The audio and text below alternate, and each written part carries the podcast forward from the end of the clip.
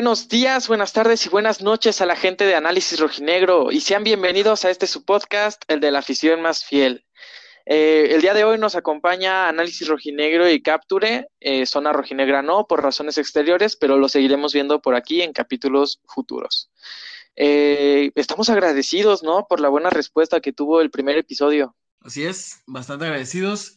Eh, creo que para ser el primero fue bastante bien. Esperamos que a la gente le haya agradado. Agradecemos sus comentarios, su retroalimentación y pues esperamos que en futuros episodios nos sigan escuchando y esperamos seguir teniendo sus comentarios. Sí, queríamos, queríamos iniciar, iniciar agradeciéndoles por, por la buena respuesta que tuvimos. Eh, la verdad no esperábamos tener eh, tan buena respuesta para hacer el primer, el primer capítulo. a la mayoría sí le gustó.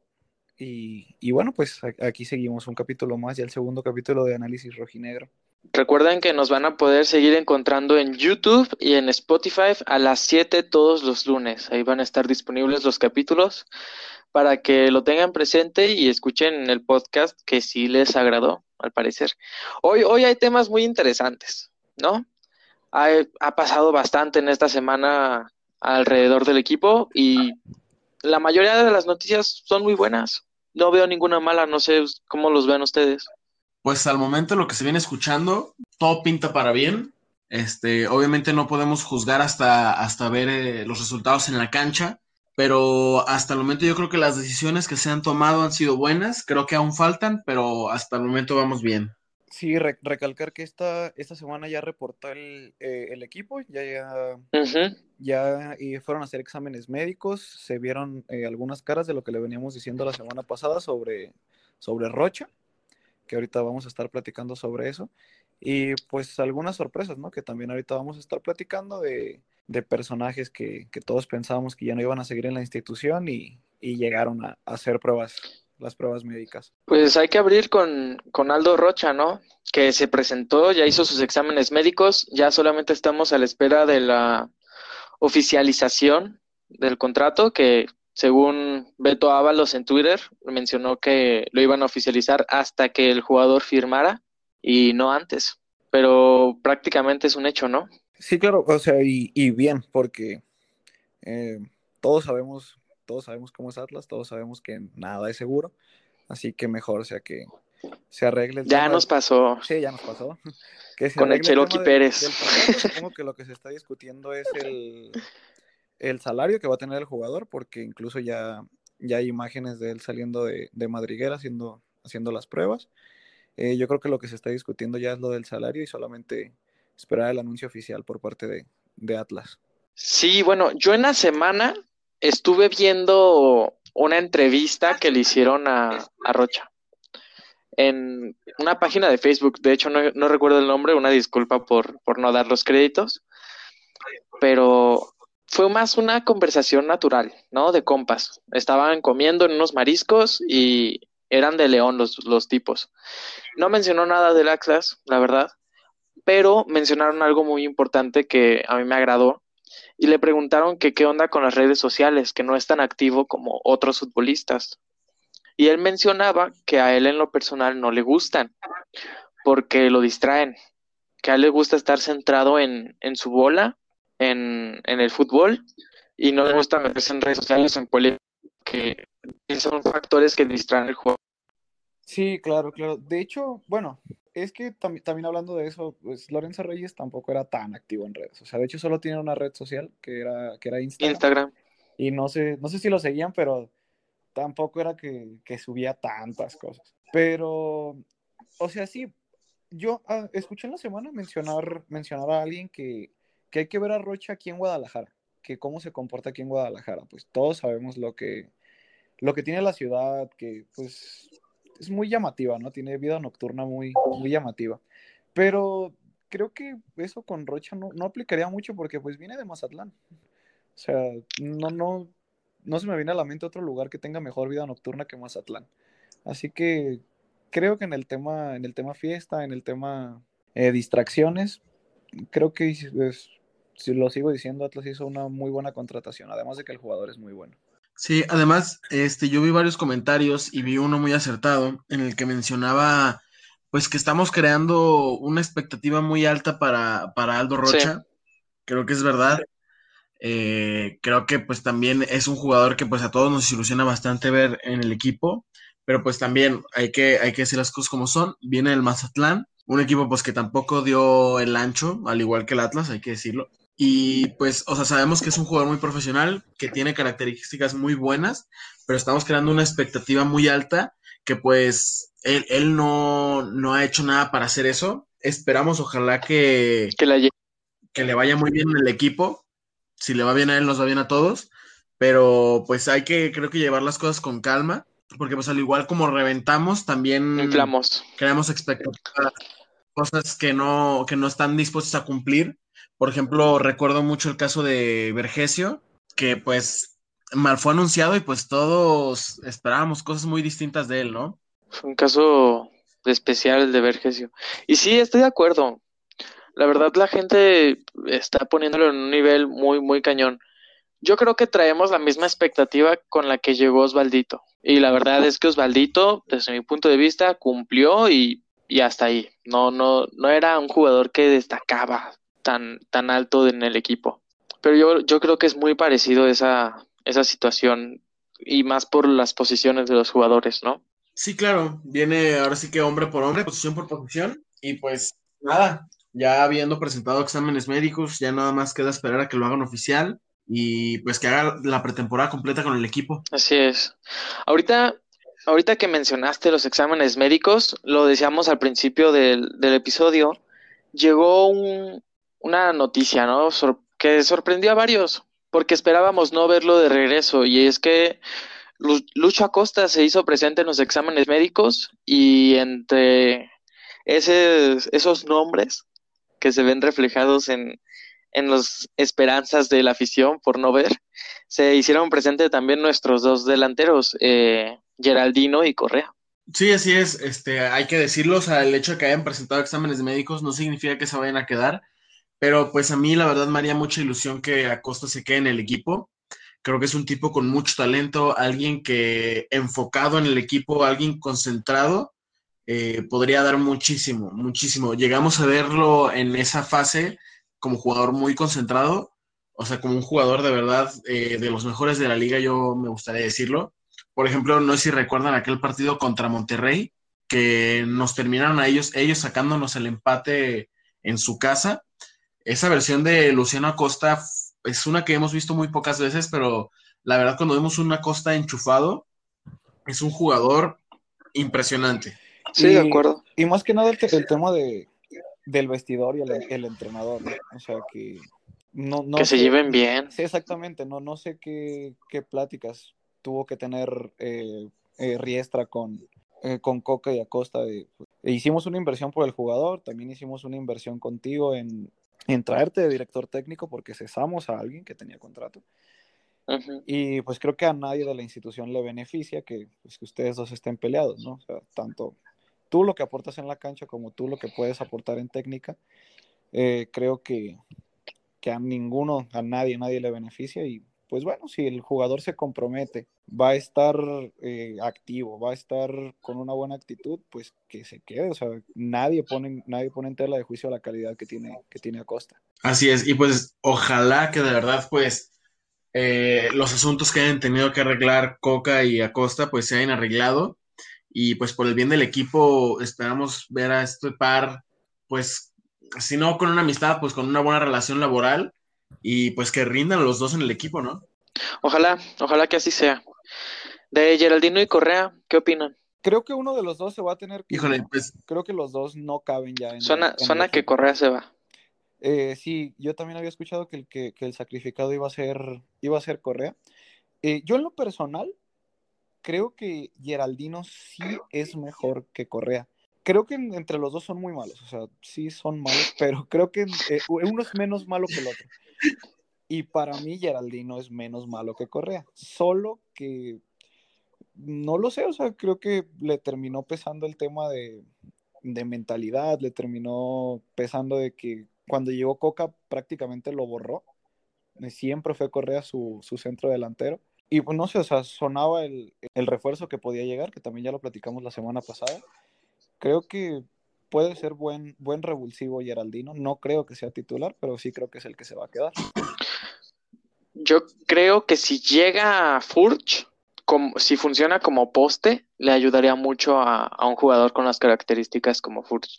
Que Riestra en la semana mencionó que sí es real que hubo un acercamiento con el jugador.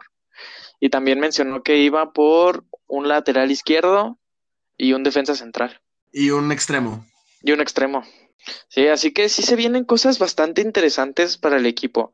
Eh, igual no hay que cantar victoria tanto con Acosta como con Geraldino como con Correa, porque hasta ahora los únicos que han, este, se ha oficializado su salida son de Conti y de Edgar Hernández, ¿no? Que se despidieron en la semana del equipo. Bueno, Edgar, Conti, Conti no dijo ni pío. No, Conti sí puso algo en su, en su Instagram. ¿Sí? Sí, sí yo, no, sí. yo no lo vi. Puso algo en su Instagram.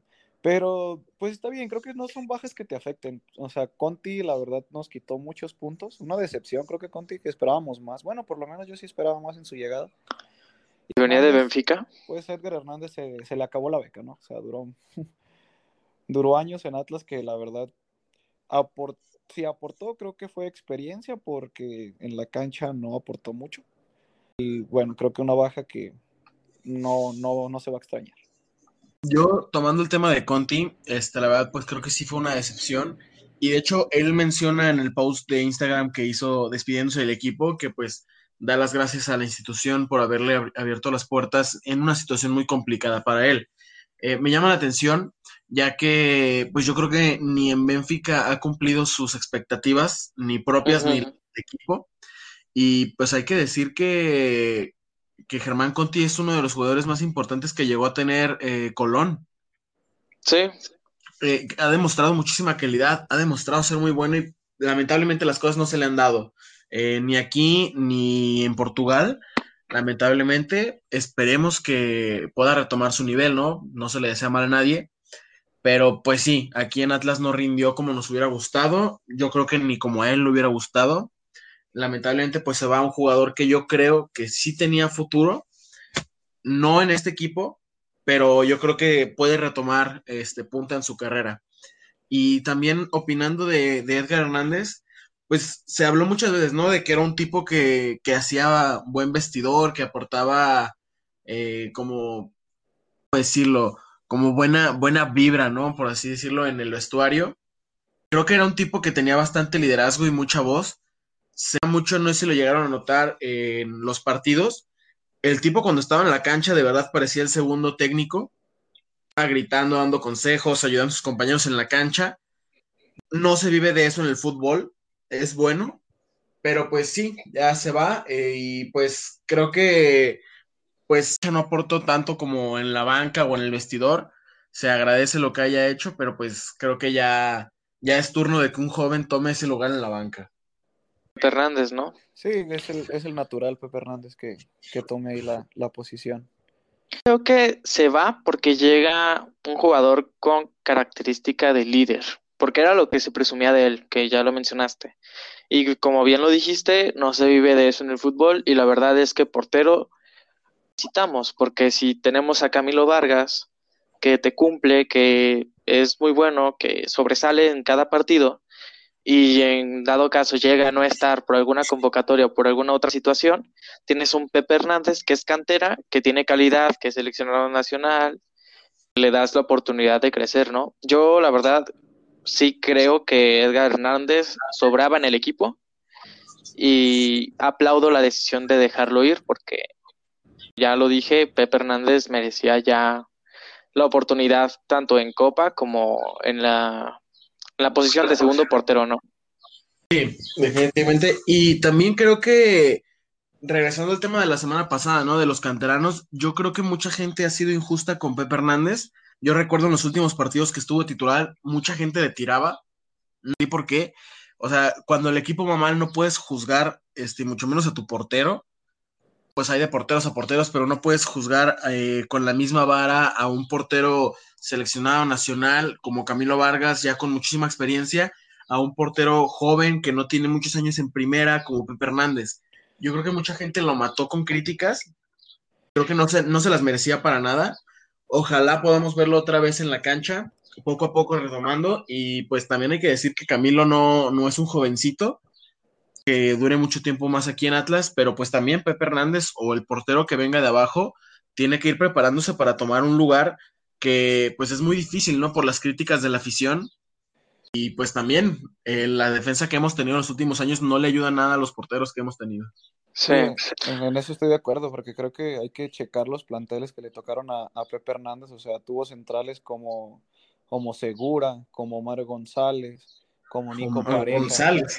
O sea, ponías un, cono y le ayudaban más a Pepe Hernández, o sea, no. Sí.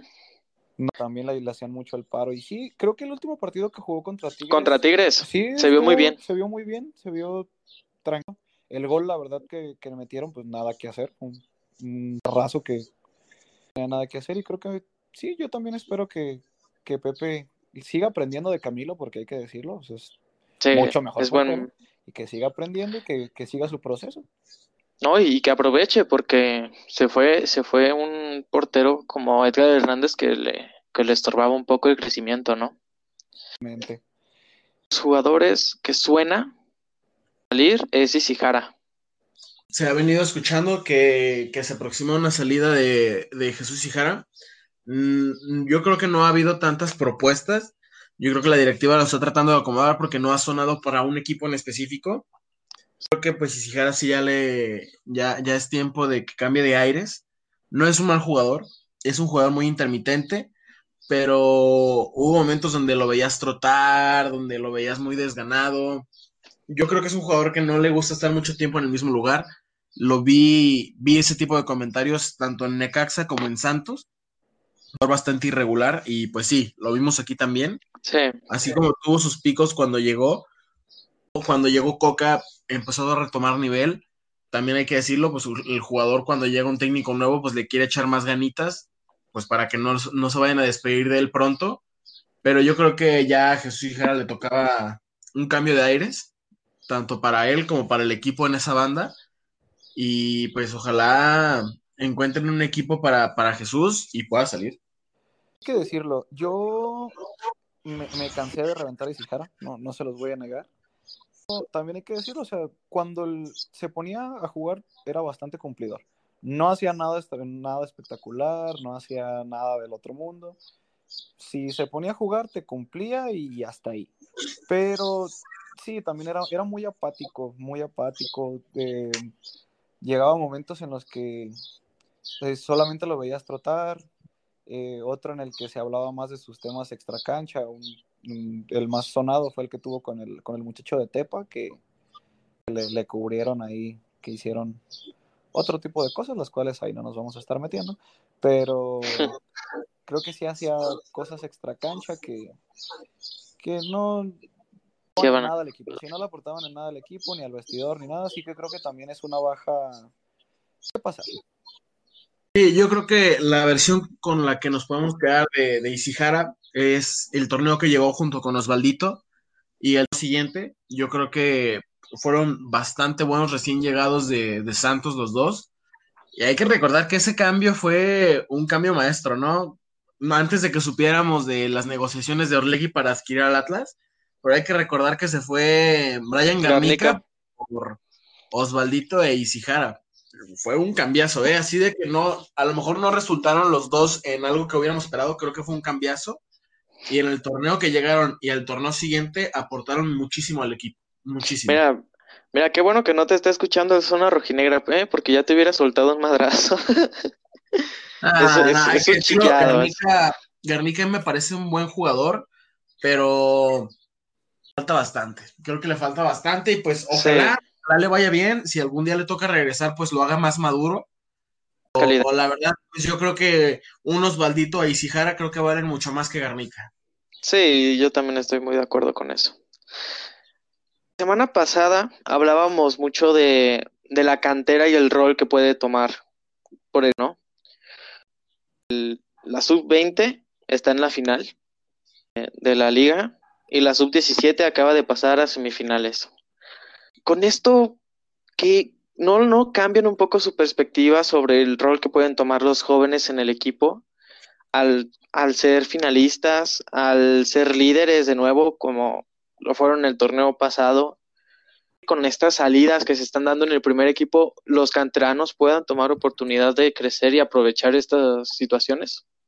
Creo que hay una situación que lo mencionó, no recuerdo si fue Riestra o el presidente que acaba de salir de Atlas, se me olvidó su nombre. Pedro Portilla. Pedro Portilla. Portilla. Portilla. No recuerdo quién fue el que lo mencionó, pero creo que es muy cierto que no le puedes dejar toda la responsabilidad a un joven eh, en un equipo en el que te peleas el descenso, en el que no ganas, en el que no juegan bien. ¿Es cierto eso? Darles toda la responsabilidad con una afición que ha cambiado tanto en el paso de los años, cuando antes, pues, o sí, creo que Atlas nunca ha dejado de ser una afición que, que, critica el fútbol, que le gusta el buen fútbol, pero creo que en los tiempos de ahora, el crucificar a un jugador por un partido malo es algo que se ha venido haciendo eh, costumbre, yo creo que de cuándo, pero yo lo he notado más desde la, desde la era azteca, que cualquier jugador que debute, híjole, ese es muy malo, y no, ese chavo no tiene futuro, y nomás por verlo 10 minutos por verlo 10 minutos, hay, hay, aficionados que te dicen, híjole, ese chavo no trae nada. Y creo que es algo de verdad muy ilógico. O sea, ¿cómo puedes juzgar la carrera de un jugador que solamente has visto 10 minutos en la cancha y en su debut? Que hay que decir que un debut de un jugador no define para nada la carrera que éste va a tener. Llegan los, los expertos en fútbol muchas veces, ¿verdad? Que te llegan a decir que, que, el chavo no trae, que el chavo no trae. Pero también, también hay que decirlo, Atlas eh, permanentemente está en los puestos eh, peleando los, las, los de, de las subs, sub 15, sub 17 y sub 20. Eh, Atlas permanentemente los está peleando, se mete a liguilla, se mete a, a instancias finales, pero creo que ahí va el, eh, el problema que está pasando. No hay, no hay un jugador que, que tú que este me va a funcionar en el primer equipo para dejar de ir por, por otro tipo de jugadores. O sea, no voy a traer a jugadores malos otros equipos porque en, en mi básicas tengo este jugador que me puede aportar, me puede cumplir.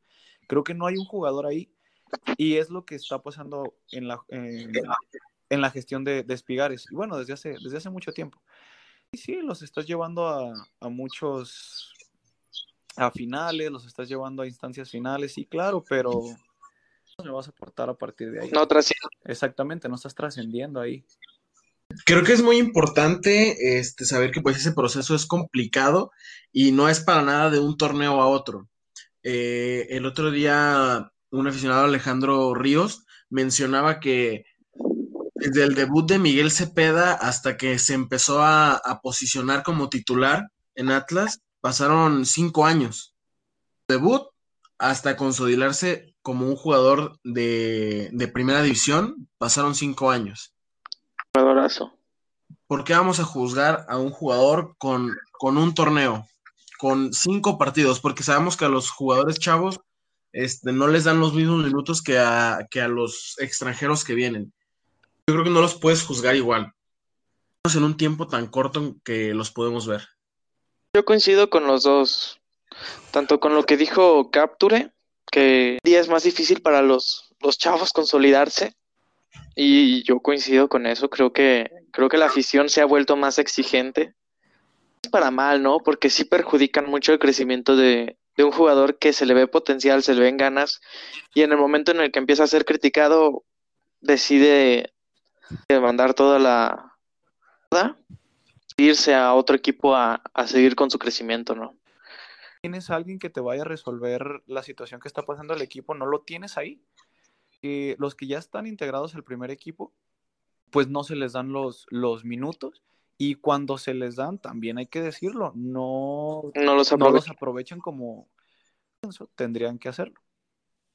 Así es. También hay algo que me gustaría notar, es que muchas veces y no entiendo por qué pasa, es que conocemos, bueno, este se sabe de que un jugador tiene alguna posición en fuerzas básicas o en selecciones menores y cuando llegan a primera división, ¡pum!, los cambian. Por ejemplo, Ismael Gobea, que en selecciones menores, y según yo también en, en inferiores de Atlas, jugaba de central. debutó hasta que se fue de Atlas, jugó de lateral derecho. Trejo, que en la sub-20 el tipo es este Lewandowski, el 9, fijo. ¿Y cuántas veces hemos visto como 9 fijo en el primer equipo? Casi Ninguna. Es extremo. Ajá, Sí, es lo extremo. Y jamás un extremo te va a funcionar este, igual que un delantero. Jamás, no tienen la misma función. Entonces también hay, hay que, hay- digo, yo sé que yo no soy un experto, nos llamamos análisis rojinegro, pero viene en la descripción. Somos simples, Nos gusta hacerla. eh, pero creo que es algo que yo no entiendo y si pues hay alguien experto escuchándonos, a mi punto de vista, lo que yo alcanzo a percibir, creo que desde, desde la primera venta del Atlas, eh, cuando se vendió a, a TV Azteca, que muchos aficionados empezaron a decir de que eh, Atlas estaba perdiendo esencia, que estaba perdiendo pues todo lo que significaba la institución. Eh, creo que muchos aficionados se quedaron con, con el- la cantera. O sea, vamos con la cantera, vamos con la cantera, vamos con la cantera, cuando la verdad hay que, hay que ser muy, muy, muy honestos. Ahorita la cantera no te va a resolver nada. ¿por qué? O sea, porque yo creo que esto afecta bastante, ¿no? O sea, llega un jugador que toda la vida ha desempeñado una posición, llega a la prueba mayor y lo cambia. ¿cómo, cómo esperas que esto funcione? Siempre has tenido un proceso eh, haciendo lo mismo, cumpliendo una función y cuando, cuando te van a debutar, te pueden hacer algo, pues eh, es normal eh, hasta cierto punto que te llegues a perder, ¿no? Sé, la verdad, creo que fue el, cuando llega cuando llega Nicolás Pareja, que casi no juega, pero preferían tener a, a Nicolás Pareja en algunos partidos que poner a Gobea en su natural. En el caso de Trejo, pues ahorita están eh, Geraldino y que lo prefieren poner como extremo que, que en su posición natural. Creo que ahí va un tema más, más económico que de acción de, del jugador. Las jerarquías pesan y pues como lo mencionaban hace rato, ¿no? Los jugadores, pues hay que decirlo, son inversiones y pues no vas a tener sentado a, a Correa, a Geraldino, que te costaron mucho más. Canterano. Así es, te cuesta más tenerlos en la banca. Pero también creo que pues deberían de darle minutos, en vez de dejarlos como extremo, no sé, algunos minutos mejor en el, en el final de algún partido.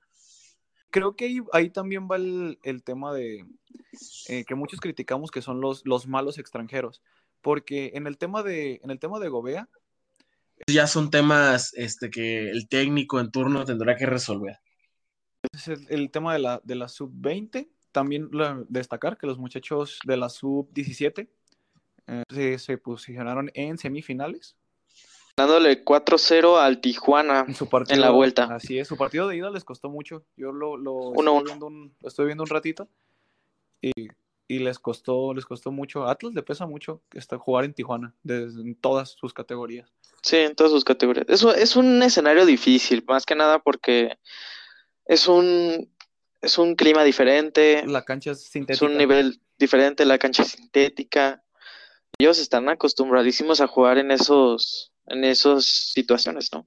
Sí, claro, terminó 1-1 la, la ida y bueno, ya aquí en la vuelta les pasaron por encima. Fue 4-0 a favor de, de los muchachos de la sub-17. A la 20 le costó más, ¿no? En la semifinal contra Rayados. Se fueron en la ida 0-0 y en la vuelta empataron a 1 y por gol de visitante y otro factor importante que es la posición de la tabla, terminaron pasando a la final. Y habrá clásico tapatío, ¿no? Clásico Tapatío va a haber en la, en la final de sub-20. Te pasó por gol de visitante. Ir al estadio no va a ver las finales de las de la sub-20 como ya se hacía antes. No, son fuertes. No, no, no. Sí, se dan claro. con todo en la Son, son peligrosas también. Eh, porque hay que que en esas categorías es donde se forja la verdadera rivalidad Atlas Chivas, ¿no? Cuando un jugador desde la sub-13 que juega en el Atlas ve a los mismos jugadores con los que se ha enfrentado durante la sub-13, sub-15, sub-17, sub-20, amistosos, los cuadrangulares aquí locales, oye, pues sí debes de agarrarle un coraje deportivo a esos equipos y cosa muy diferente que pasa con los extranjeros, ¿no? No recuerdo qué jugador fue el que en el clásico pasado mencionó.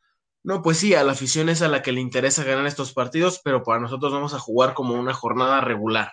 Fue Geraldino, creo. Si no estoy, si no estoy mal, creo que fue Geraldino el que Sí, no, no recordaba si había sido Elo Correa. Geraldino o Acosta, uno de los dos fue. recuerdo tampoco exactamente quién fue, pero, pero recuerdo que uno hizo la declaración, un extranjero, obviamente, que pues si te das cuenta y dices, oye, o sea, imagínate, allá en Chile, tú, el chileno, dices, no, pues es que aquí el clásico, pues no, no importa, es como un partido más, lo lichan, güey. Las Chivas vienen de ganar 5-1 en el global de Cruz Azul, ¿eh? Sí, es un, río complicado y más por esta rivalidad, ¿no? Se juega con más ganas. Ahora, en la jornada regular del clásico tapatío, sub-20 rojinegra se llevó el, el clásico al ganar 3 por 2 a las Chivas, en donde Trejo fue, fue protagonista con un doblete, ¿no? Y una así. Sí, es lo que, ven- lo que venimos diciendo. eh, Trejo en la 20 es. O sea, en todos los partidos marca, en todos los partidos es, es el que pone la, la diferencia. Pues esperar a que se le dé, creo que una verdadera oportunidad en, en primera y que la, que la aproveche. El último jugador canterano que tuvo una oportunidad de ser titular en la gran mayoría de partidos fue Barragán. Dupla tanto con, con no, creo que Caraglio ya no le tocó, creo que fue el último fue a Lustiza. O nos hubiera gustado a lo mejor, pero fue Tenía gol. Citos canteranos en, en su tiempo, ¿no? Pues ahorita está Gary Saldívar. Es el último. Sí, ¿verdad? Sí. O sea, a él, a él sí le tocaba hacer este, sí le tocaron verdaderas oportunidades. Creo que cumplió a secas. Es titular la mayor parte de los juegos. Sí, y ojalá se recupere pronto para el siguiente torneo lo veamos de titular. Es cerrar, ¿no? Sí, ya, ya para cerrar el tema, el tema de la 20, pues también desearle a los muchachos que ganen. Pues sabemos que ese partido hasta en las canicas se tiene que ganar y que ojalá también se les logre el título a los muchachos. Ojalá Sí. título más a nuestras categorías inferiores. Y pues como bien mencionan, un clásico tapatío se tiene que ganar hasta en las canicas.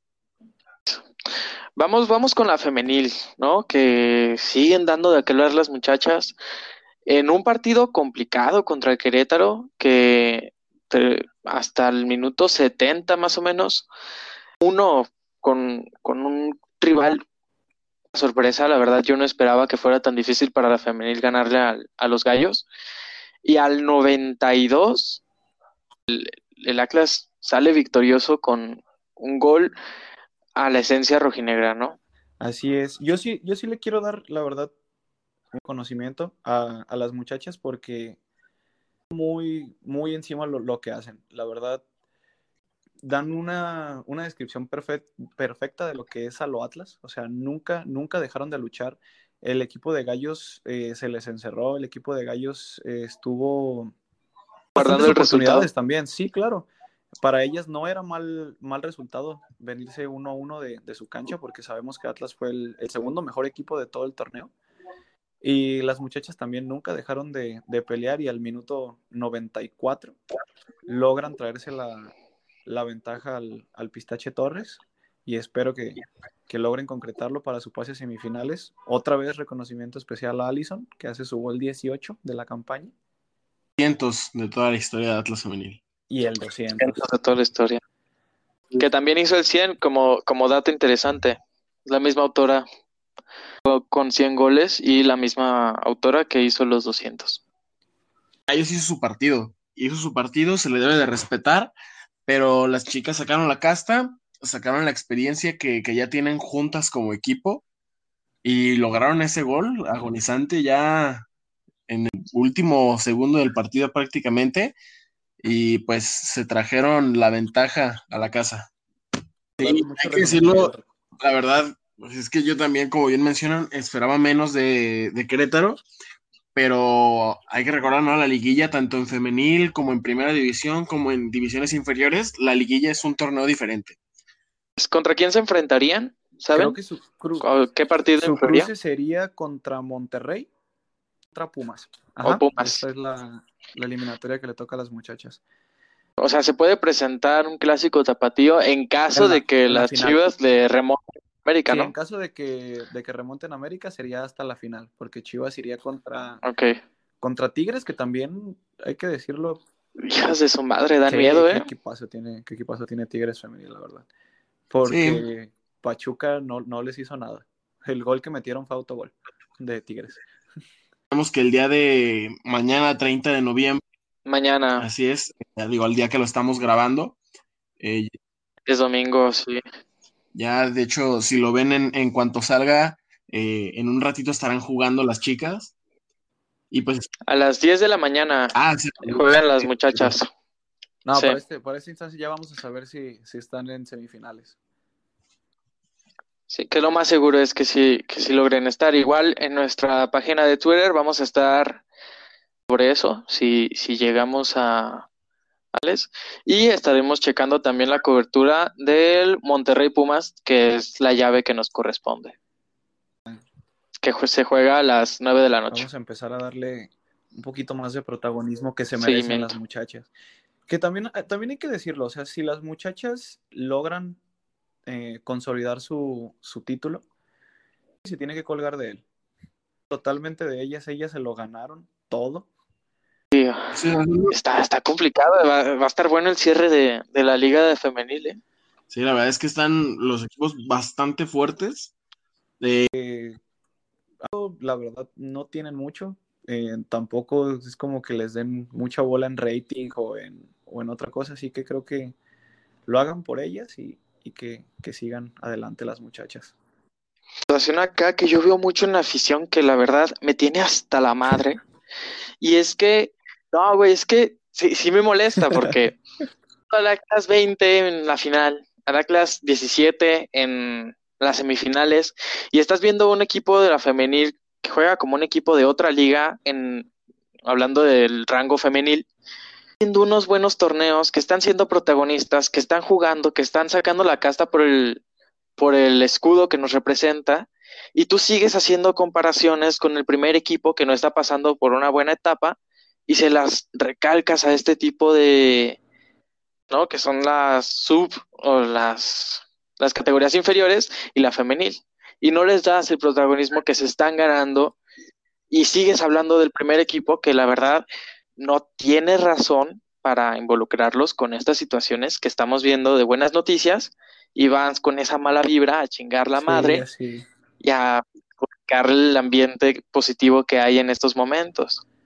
Creo que deben de dejar compararlas con, con el primer equipo. Ellas son Atlas No, Femenil. por favor. Atlas Femenil y Atlas Femenil debe de, de ser este, reconocida como lo que es uno de los mejores equipos de la liga. Y dejar de decir, ella sí, Sí. con su texto de Martinoli, ella sí. O sea, Ya sé, ya Que sé. ya nos parecemos hay a que, la hay que decir las cosas como son.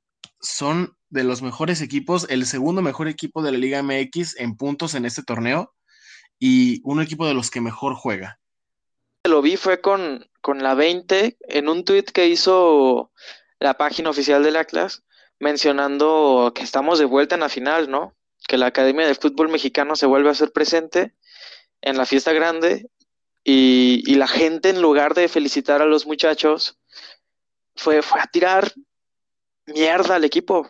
Y la verdad es que y no me pareció en lo Es que es muy- absoluto. Es muy, incongruente. O sea, estamos, estamos desesperados. Todos sabemos que el equipo insignia es, es el que juega en, en primera división en este momento. Todos sabemos que es el porque, o sea, la- el que causa la mayoría de nuestros, nuestros enojos, nuestras alegrías. O sea, sí. O, o sea, no demerites lo que hacen los muchachos y mucho menos lo que hacen las, las muchachas que están haciendo un torneo bestial.